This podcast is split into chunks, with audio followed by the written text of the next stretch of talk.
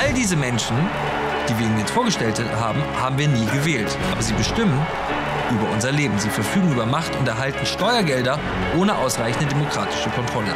Sie fühlen sich als Repräsentanten der Mehrheit und sind nichts anderes als interessengeleitete Lobbyisten einer winzigen Minderheit.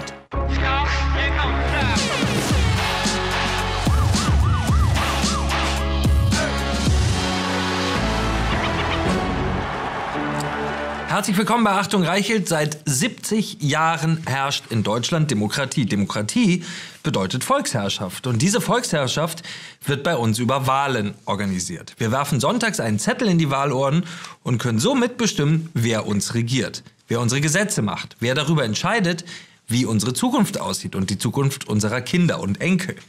Wir alle sind froh und dankbar, dass wir in einer Demokratie leben dürfen. Wir wollen nicht in Diktaturen leben, in denen ein Einzelner darüber bestimmt, was wir denken, sagen und tun dürfen. Wir wollen auch nicht in Oligarchien leben, in denen eine kleine Gruppe von Menschen bestimmt, was wir zu tun haben. Eine Gruppe, die nie gewählt wurde. All das sind wir in Deutschland nicht. Eigentlich. Denn das, was wir in den vergangenen 20 Jahren in Deutschland und Europa erlebt haben, unterhöhlt, an manchen aber oft entscheidenden Stellen unserer Demokratie. Wir können zwar Abgeordnete für den Landtag und den Bundestag wählen, die dann wiederum einen Ministerpräsidenten und Bundeskanzler wählen, aber über unser Schicksal bestimmen bei fundamentalen Fragen unseres Lebens mittlerweile längst Menschen, die sich niemals einer Wahl gestellt haben oder nie eine Wahl gewonnen haben und die trotzdem in die mächtigsten Positionen unseres Landes und unseres Kontinents gekommen sind. Ein gutes Beispiel dafür ist Ursula von der Leyen. Ursula von der Leyen wurde 2005 von Angela Merkel als Familienministerin überraschend in ihr erstes Kabinett berufen, ohne bei der Bundestagswahl überhaupt angetreten zu sein. In den Jahren danach krempelte sie mit einer linken Agenda die Familienpolitik in unserem Land um. 2009, 2013 und 2017 kandidierte Ursula von der Leyen für den Bundestag und verlor jedes Mal gegen ihre SPD-Konkurrentin. Ins Parlament kam sie über die Landesliste der CDU und einen Ministerposten erhielt sie trotz ihrer krachenden Wahlniederlagen immer und immer wieder. Sie konnte also die Wähler in ihrem Wahlkreis nie von sich überzeugen, saß aber immer mit am Kabinettstisch.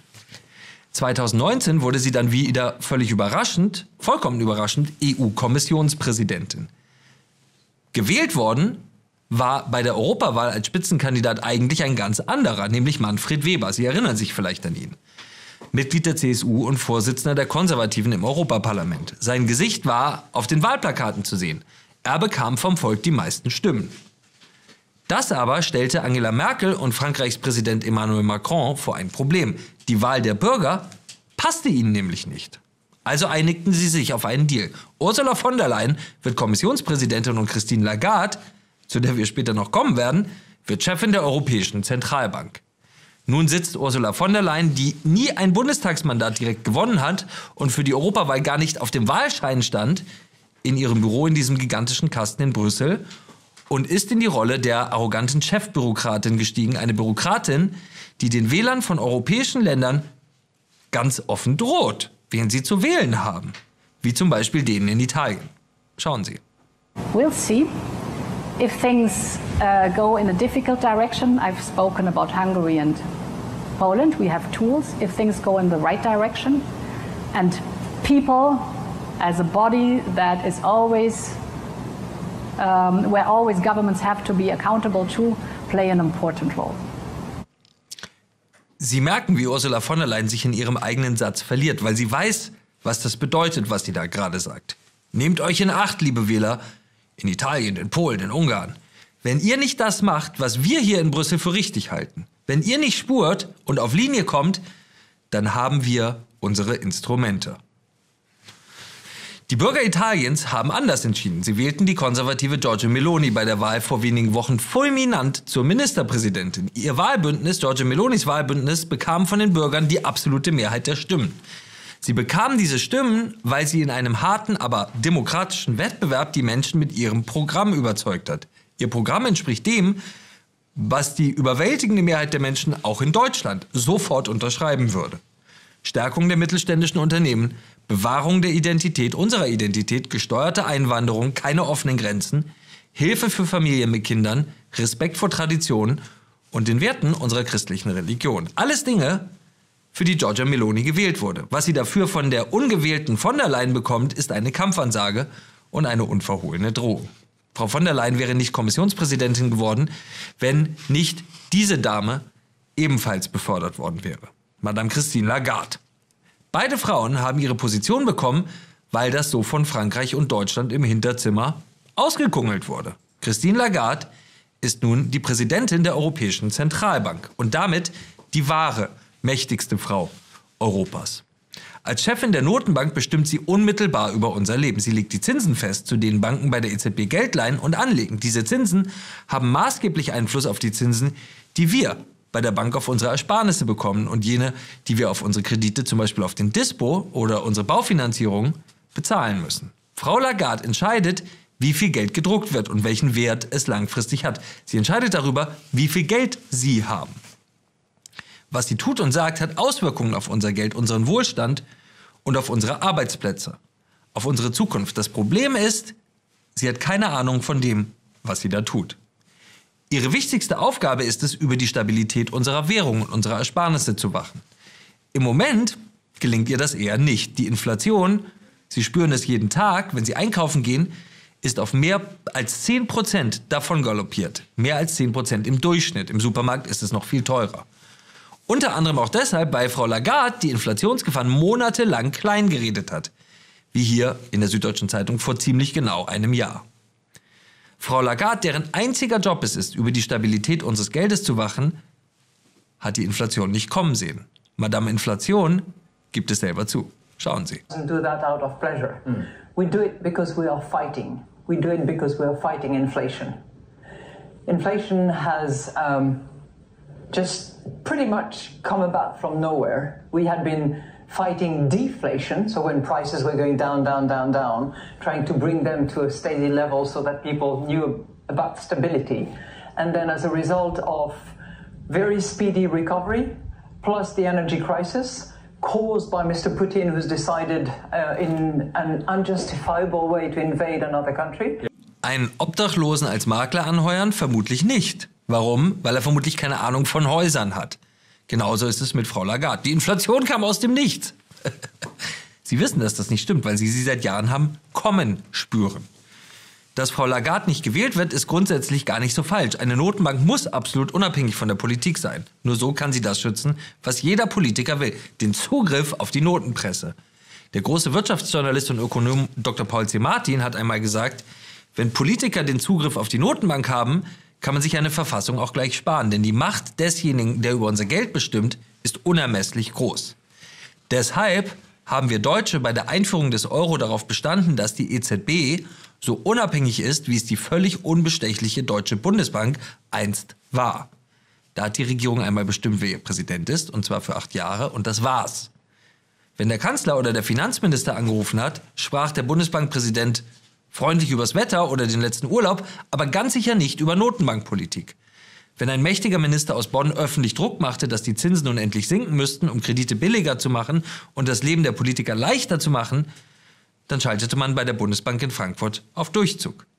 Der Bundesbank war, die Bundesbank war gegen jeden politischen Druck immun. Auf der anderen Seite hatte sie Macht über unsere Geldwertstabilität, aber eben nur über die, nicht über die Politik. Das war einmal. Die Präsidentin der EZB, die früher einmal Finanzministerin von Frankreich war, eine Politikerin, ist heute eine noch mächtigere politische Akteurin. Sie kauft am Markt für hunderte Milliarden Euro Staatsanleihen auf und macht es der Politik damit einfach, Schulden zu machen. Sie rettet Euro-Staaten vor dem Bankrott und gefährdet die Stabilität unserer Ersparnisse.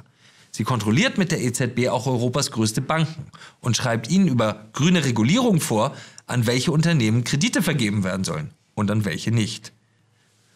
Sie ist so mächtig, dass man sich nicht mal erlauben kann, sie ins Gefängnis zu sperren. 2016 wurde sie strafrechtlich verurteilt, damals war sie noch Chefin des Internationalen Währungsfonds.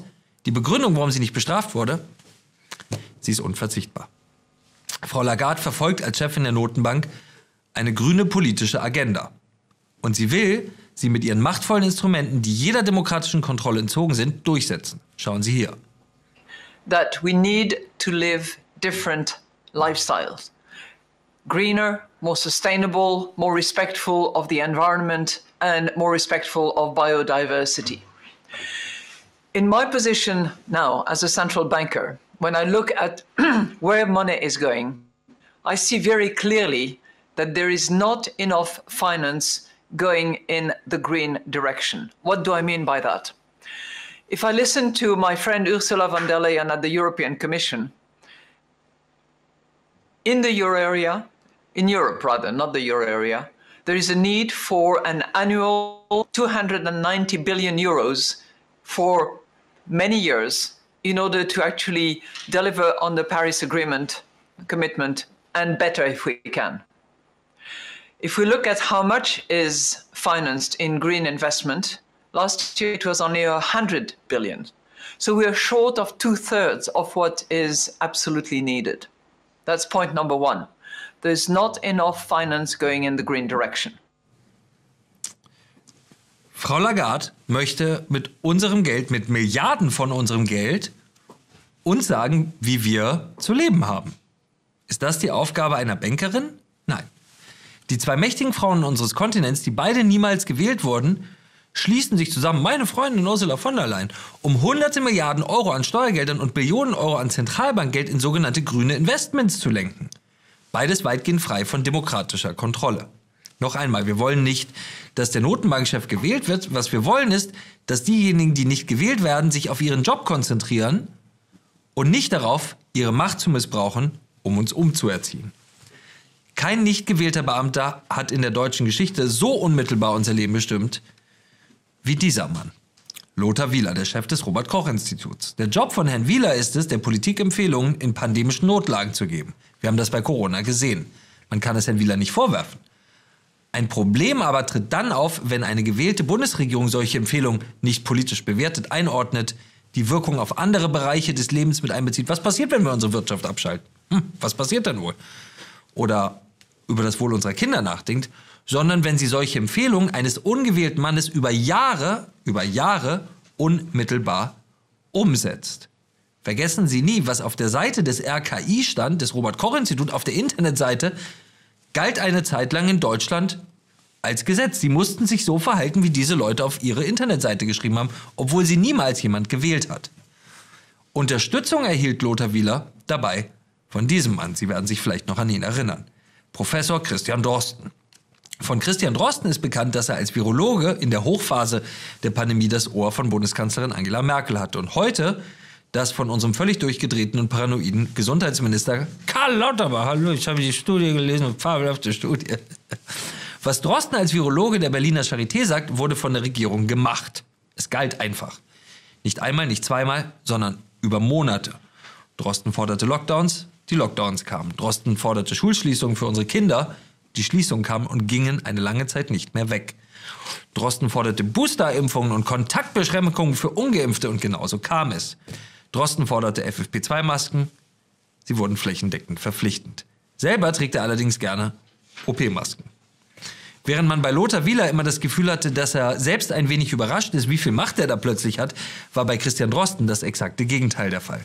Er genoss seinen Einfluss. Er genoss die Bühne und die Talkshows, in denen er monatelang Angst und Schrecken verbreitete. Sein Einfluss auf unser Leben war gigantisch. Seine Politik, politische Legitimation absolut null.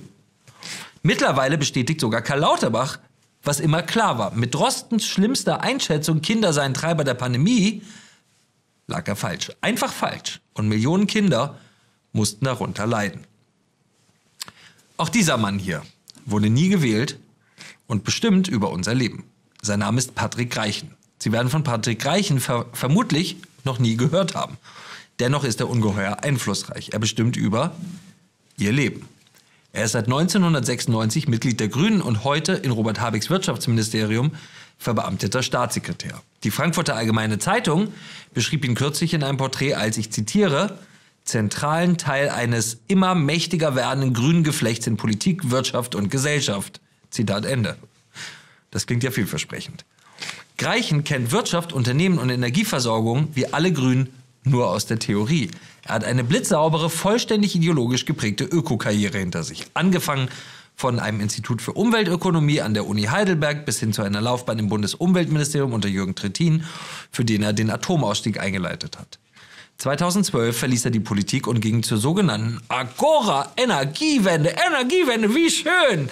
Stahlwerke mit Wind betreiben, was für eine fabelhafte Idee.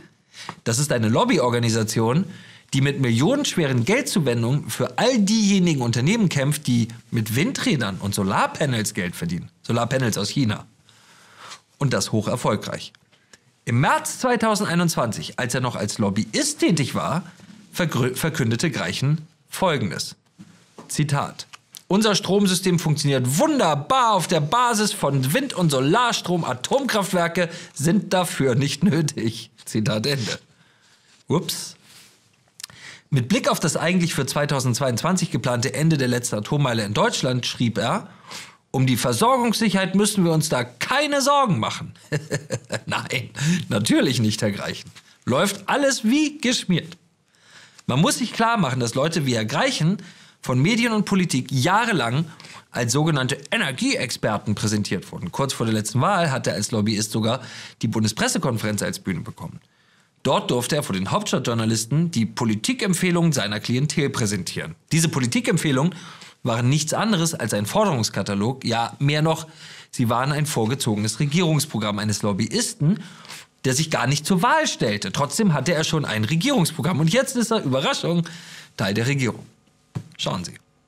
Wir wollen, dass neue erneuerbare Energien gebaut werden, dass neue klimaneutrale Stahlfabriken gebaut werden, dass eine Wasserstoffinfrastruktur aufgebaut wird. Wir müssen schnell investieren. Und deswegen räumen wir alle Hindernisse, die da sind, auch aus dem Weg. Das heißt, beim Thema Wind werden Flächen bereitgestellt, Genehmigungsverfahren gestrafft äh, und äh, die Regelung zum Naturschutz vereinfacht. Wir räumen das alles aus dem Weg weg damit. Wir machen das einfach, meine sehr verehrten Damen und Herren. Egal, ob Ihnen das passt oder nicht. Was er da übrigens aus dem Weg räumt, ist Ihre Energiesicherheit. Dass Strom aus der Steckdose kommt, wenn Sie Ihr Handy anschließen. Herr Greichen sagt nicht, wir empfehlen oder unser Vorschlag ist oder wir raten der nächsten Regierung. Das, der Mann redet, als würde er sich zur Wahl stellen. Mehr noch, als sei er bereits gewählt und könnte jetzt milliardenschwere politische Entscheidungen fällen. Ich räume alles aus dem Weg. Gezeichnet Greichen. Kurz nach der Wahl wurde er dann von Robert Habeck Überraschung zum verbeamteten Staatssekretär gemacht. Er ist heute verantwortlich für die sogenannte Energiewende. Sie wissen, wie gut das läuft. Für die er zehn Jahre lang als von der Ökolobby gut bezahlter Vertreter gekämpft hat. Ein Lobbyist. Die Grünen mögen keine Lobbyisten, sie holen sie nur in die Regierung. Diejenigen, die ihn jahrelang bezahlt haben, profitieren nun direkt von den Entscheidungen, die Herr Greichen auf seiner machtvollen Position fällt. Ganz ohne Wahl. Als Ziel hat er übrigens das hier formuliert. Schauen Sie. Für die Sektoren Verkehr, Gebäude, wo es um die Entscheidung der Bürgerinnen und Bürger geht, ist das Motto, die Zukunft ist grün und günstig. Das ist das Ziel. Die Zukunft ist grün. Hm, was könnte ein Grüner wohl damit meinen? Greichen ist ein Zögling des grünen Ayatollahs Jürgen Trittin. Und so beschreibt Jürgen Trittin, wie er mit Gefolgsleuten wie damals Herrn Greichen die Atomkraft in Deutschland zerstört hat. Ich zitiere. Uns war klar, dass wir Atomkraft nicht nur über Protest auf der Straße verhindern können. Daraufhin haben wir in den Regierungen in Niedersachsen und später in Hessen versucht, Atomkraftwerke unrentabel zu machen, indem man die Sicherheitsanforderungen hochschraubt. Zitat Ende, sagt Jürgen Trittin selbst. Was wir damals schon wussten, aber heute umso offensichtlicher ist, die Zukunft ist sehr grün und vor allem unbezahlbar. Wir müssten befürchten, der nie gewählte Herr Greichen wird seinen Weg weiter erbarmungslos gehen. Wenn Sie jetzt denken, naja, der Mann wird wohl eine Ausnahme sein, dann kennen Sie Jennifer Morgan noch nicht. Hier ist Jennifer Morgan. Unsere Außenministerin Annalena Baerbock, ebenfalls eine Grüne, berief diese lupenreine Lobbyistin zur Staatssekretärin und Sonderbeauftragten für internationale Klimapolitik im Auswärtigen Amt. Jennifer Morgan ist weder Politikerin noch Expertin noch Diplomatin, noch war sie übrigens Deutsche, dazu gleich mehr. Jennifer Morgan ist eine Umweltaktivistin und war sechs Jahre lang Chefin der Lobbyorganisation Greenpeace. In ihre Zeit bei Greenpeace fielen zahlreiche Rechtsbrüche und lebensgefährliche, lebensgefährliche Aktionen, wie zum Beispiel diese hier. Während der Europameisterschaft 2021 in München flog ein Greenpeace-Aktivist erst über und dann in die Allianz Arena. Er stürzte mit seinem Gleitschirm ab und verletzte zwei Personen. Nur mit Glück konnten Tote verhindert werden. Schauen Sie. Wir kommen ja gleich zur deutschen Aufstellung.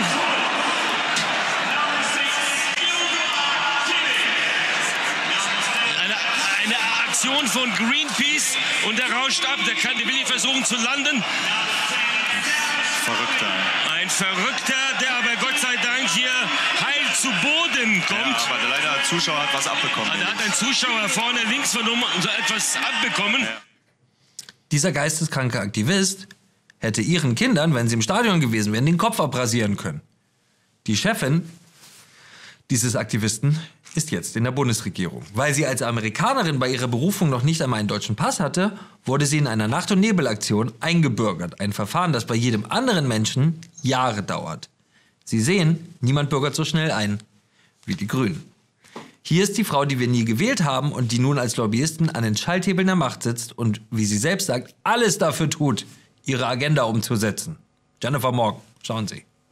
Als Staatssekretärin des Auswärtigen Amts für internationale Klimapolitik werde ich alles dafür tun, das Pariser Klimaabkommen entschlossen umzusetzen. Dass sie wild entschlossen ist, ihre gefährliche Lobbyistenagenda aus der Greenpeace-Zeit in ihrer neuen einflussreichen Position umzusetzen, sieht man an diesen Aussagen. In der Taz. Schauen wir genau hin. Frau Morgan sieht es als niemals gewählte Politikerin und als aktivistische Diplomatin als ihre Aufgabe an, Wissenschaft und NGOs in die Regierungsarbeit einzubringen. Welche Ideologie die Grünen in unsere Ministerien holen, können wir an folgendem Video sehen. Darin verteidigt Frau Morgan die Greenpeace-Aktion beim G20-Gipfel in Hamburg, bei dem linke Chaoten die Stadt in ein Schlachtfeld verwandelten. Schauen Sie. G20-Gipfel in Hamburg. Greenpeace nutzt die Elbphilharmonie als Leinwand und kritisiert die Klimapolitik von Donald Trump. Mit Aktionen wie in Hamburg, was versucht Greenpeace zu bezwecken? Ist das der Kampf für die gute Sache oder ist es eher Werbung für Greenpeace? Oh, das ist die Kampf für die gute Sache und gegen die Bösen.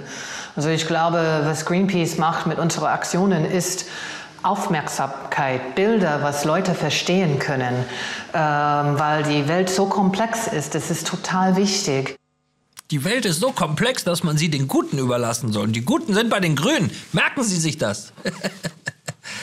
Der Kampf gegen die Bösen. Bilder, die die Leute verstehen können, will Frau Morgan. Ja, die Bilder vom G20-Gipfel in Hamburg, die haben wir sehr gut verstanden, verehrte Frau Morgan. Dieser G20-Gipfel am 7. und 8. Juli 2017 war einer der schlimmsten, brutalsten und für den Ruf unseres Landes verheerendsten Tage in der Nachkriegsgeschichte. Es war der Tag, an dem linke Chaoten aus ganz Europa die zweitgrößte deutsche Stadt in ein Kriegsgebiet verwandelt haben, in der unsere Polizisten und die Menschen, die dort wohnen, ihres Lebens nicht mehr sicher waren. Bürgermeister war übrigens damals der heutige Bundeskanzler Olaf Scholz. Das nicht gerade als politisch rechtsstehende Spiegel TV berichtete darüber folgendermaßen.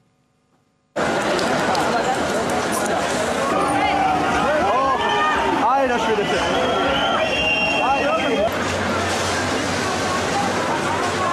Schöne Bilder. Frau Morgan und ihre komplett verantwortungslose Organisation Greenpeace war mittendrin. Sie wussten vorher, wie angespannt die Lage in Hamburg sein wird, wie viele Linksterroristen anreisen würden, um das Leben unserer Polizisten zu bedrohen. Und sie reisten mit an.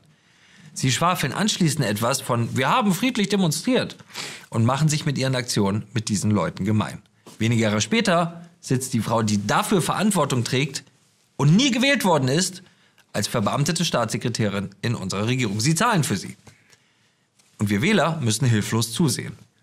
Ob wir wollen oder nicht, wir bezahlen mit unseren Steuergeldern eine Frau, die Deutschlands schönste Stadt brennen sehen wollte.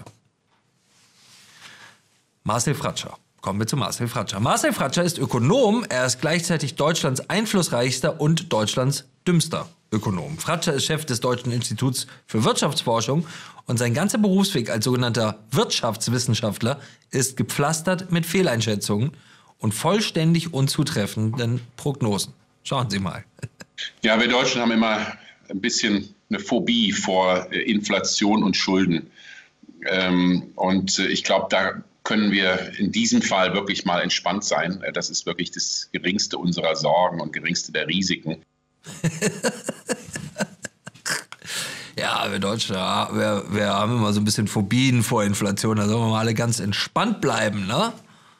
Ja, keine Ahnung von Wirtschaft. Glauben Sie jemandem wie mir, ich bin vom Fach, Inflation ist wirklich die geringste unserer Sorgen. Das war nicht 1990, sondern 2020. Am 16. September 2021 schrieb Fratscher auf Twitter, kein Problem für Deutschland, Inflation willkommen und 2022 auch kein Problem. Welcher Populist schürt da schon wieder Ängste? In der FAZ sagte er damals, und er wiederholte diese historische Fehlprognose sogar noch im Januar dieses Jahres, es gibt keinen Grund für Inflationspanik. Gehen Sie weiter, es gibt nichts zu sehen. Wenige Wochen später lag die Inflation in Deutschland bei 8%. Mittlerweile liegt sie bei mehr als 10%. Für 2020 und 2021 hatte Fratschers Deutsches Institut für Wirtschaftsforschung ein Wachstum der deutschen Wirtschaft von jeweils 2% vorhergesagt. Am Ende waren es 4,9 und 2,7. Falsch, falscher, Fratscher. Diesen Satz können Sie sich merken. Falsch, falscher, Fratscher. Das alles wäre bereits ein gefährliches Problem, wenn ein Handwerksbetrieb im Sauerland oder ein Einzelhändler im Eichsfeld Fratschers Prognosen und Empfehlungen folgen würde. Denn würden sie es tun, wären sie in wenigen Monaten pleite. Und die Menschen, die dort tätig wären, arbeitslos. Leider ist Marcel Fratscher Deutschlands dümmster Ökonom, aber seit vielen Jahren der wichtigste Berater mehrerer Regierungen. Die FAZ bezeichnet ihn als die Geheimwaffe des früheren Wirtschaftsministers Sigmar Gabriel und als Chefökonom der Bundesregierung, Zitat, mit untrüglichem Gespür für Macht. Zitat Ende. Hm. 2017 wurde von Wirtschaftsminister Sigmar Gabriel sogar eine Kommission nach ihm benannt, die Fratscher-Kommission hatte die Aufgabe, Investitionen in Deutschland zu stärken. Als Fratscher die Ergebnisse vorstellte, kündigte Gabriel umgehend an, die ersten Ideen rasch umzusetzen. 2015, mitten in der Flüchtlingskrise, veröffentlichte Fratscher eine Studie, mit der er nachweisen wollte, dass möglichst viele Flüchtlinge ziemlich gut für Deutschland seien. Dutzende Medien fielen auf diesen vollständig ideologisch motivierten Unsinnsquark herein. Anschließend äh, wurde es von seriösen Ökonomen zerrissen. Schockierend, einseitig, irreführend. So verlogen ist die deutsche Flüchtlingsdebatte. Nur zwei Wochen später fand Fratschers Studie Eingang in Sigmar Gabriels politische Agenda. Flüchtlinge als Chance für die Wirtschaft. Marcel Fratschers Institut wird zu mehr als zwei Dritteln vom Bund und von den Ländern finanziert. Von Ihnen, also von uns Steuerzahlern. Fratscher lieferte dafür beständig das, was von der jeweiligen Regierung gerade gewünscht und bestellt wurde. Kaum waren die Grünen letztes Jahr in der Regierung und ein Robert Habeck Wirtschaftsminister, kam Fratscher mit dieser vollständig durchgeknallten Idee um die Ecke. Willkommen grüne Inflation. Schön, dass du da bist. Komm in meine Arme. Hier, nimm unser Geld und vernichte es bitte schnell. Schredder meinen Wohlstand. Willkommen grüne Inflation. Fatscher schreibt in dem Papier, Klagen für gestiegene Energiepreise führen in die Irre, denn klimaschädigendes Verhalten von Unternehmen und Menschen muss teurer werden. Ihr Verhalten muss teurer werden, sagt Marcel Fratscher, von dem Sie noch nie gehört haben, den Sie nie gewählt haben, aber er weiß, ihr Verhalten muss teurer werden. wir alle wissen, wenn unser Leben teurer wird, haben wir weniger Geld zur Verfügung. Und wir können sicher sein, Marcel Fratscher wird einfach bei der Regierung anklopfen und seinen Etat erhöhen lassen. Wir haben schließlich grüne Inflation. Und so, Regierungsstudien und Kommissionen, die kosten ja. Marcel Fratscher war übrigens auch verlässlich zur Stelle, als Robert Habeck diesen Unsinn verzapfte. Schauen Sie. Dann sind die nicht insolvent automatisch, aber sie hören vielleicht auf zu verkaufen. Ähm, wenn ich aufhöre zu verkaufen, verdiene ich kein Geld mehr. Dann muss ich die Insolvenz anmelden. Nach zwei Monaten, wenn ich es nicht getan habe, habe ich Insolvenz. Ja, man, würde, man würde dann insolvent werden, wenn man mit der Arbeit immer größeres Minus macht. Immer wieder Wahnsinn, wenn man das sieht. Fratscher sprang umgehend für Habeck in die Bresche und sagte als Top-Ökonom der Regierung, der Mann hat völlig recht, Habeck hat völlig recht, die gehen gar nicht pleite. Sie erinnern sich, falsch, falscher, Fratscher. Dieser Mann hier ist Chef des Südwestrundfunks, SPD-Mitglied und er wird bald den einflussreichsten Job im deutschen Journalismus haben. Vorsitzender der gesamten ARD. Kai Gnifke war früher jahrelang verantwortlich für die Tagesschau und die Tagesthemen. Das heißt, er hat den politischen Kurs dieser beiden Traditionsformate tief geprägt. Bei Kai Gnifke heißt das, er hat sich als aufrechter Sozialdemokrat zu Speerspitzen der Rot-Grünen und Regierungstreuen Propaganda gemacht. Vor Kai Gnifke stand die Tagesschau dafür, dass ihre Moderatoren Nachrichten ohne Meinung vortrugen. Heute übernimmt sie das Narrativ der Grünen, indem sie zum Beispiel behauptet, Atomkraft sei das, was die Grünen sagen, eine Hochrisikotechnologie. Schauen Sie. Der Bundestag hatte 2011 den geordneten Ausstieg aus der Hochrisikotechnologie beschlossen. Tagesthemen wiederum dürfen heute grüne Ideologen ganz offen Werbung für ihre Partei machen, wie zum Beispiel Detlef Flinz, der Mitglied im grünen Vorstand seiner Stadt Grevenbroich ist. Schauen Sie. Er ist da, der Preisschock. Gut so. Denn nur wenn Öl und Gas spürbar teurer werden, kriegen wir die Erderwärmung in den Griff. Mehr Windräder und Solarenergie? So lange können wir nicht warten und sollten froh sein, dass wir gezwungen werden, Konsum und Produktion zu ändern.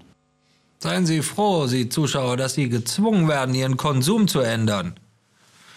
Ab 2023 wird Kai Gnifke als Chef der ARD mit noch mehr Macht und noch mehr Milliarden von uns Gebührenzahlern ausgestattet. Die Landesrundfunkanstalten der ARD haben insgesamt 23.000 festangestellte Mitarbeiter, 11 Fernsehprogramme, 55 Hörfunkprogramme, 16 Orchester und 8 Chöre.